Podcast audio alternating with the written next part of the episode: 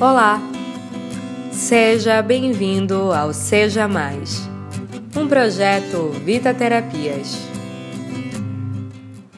É impressionante a quantidade de pessoas que acham que autoconhecimento, coaching, mentoria, acompanhamento terapêutico é coisa de gente fraca ou de gente doente.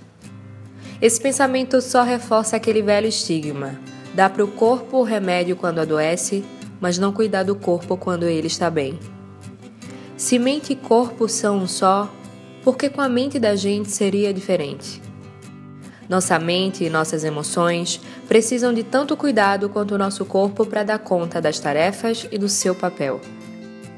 Sem perceber, estamos nos preocupando em apenas usá-la para sermos produtivos e não para amar mais, para compreender mais, sermos mais compreendidos, Sinto que há pessoas que pensam que se tentarem dar mais atenção a isso, elas desandam em outros setores da vida, mas talvez não perceberam que provavelmente alguma coisa já deve ter desandado. Eu li esses dias a seguinte frase: Como você ama a si mesmo é como ensina as pessoas a te amarem.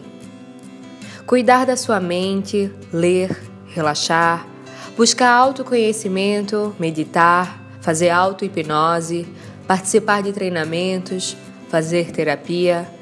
Tudo isso, tudo isso não é coisa de gente fraca. É coisa de gente que se ama e precisa ter muita coragem para fazer isso. Mas tudo bem, nem todo mundo entende isso de cara. Como você já sabe, a forma que estamos nos dando conosco reflete muito no nosso externo.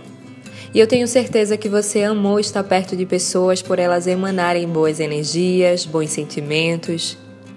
Seja essa pessoa para você mesmo. Seja mais sedento por se conhecer, por amar, por viver. Eu sou Natália Silva e este é mais um Seja Mais.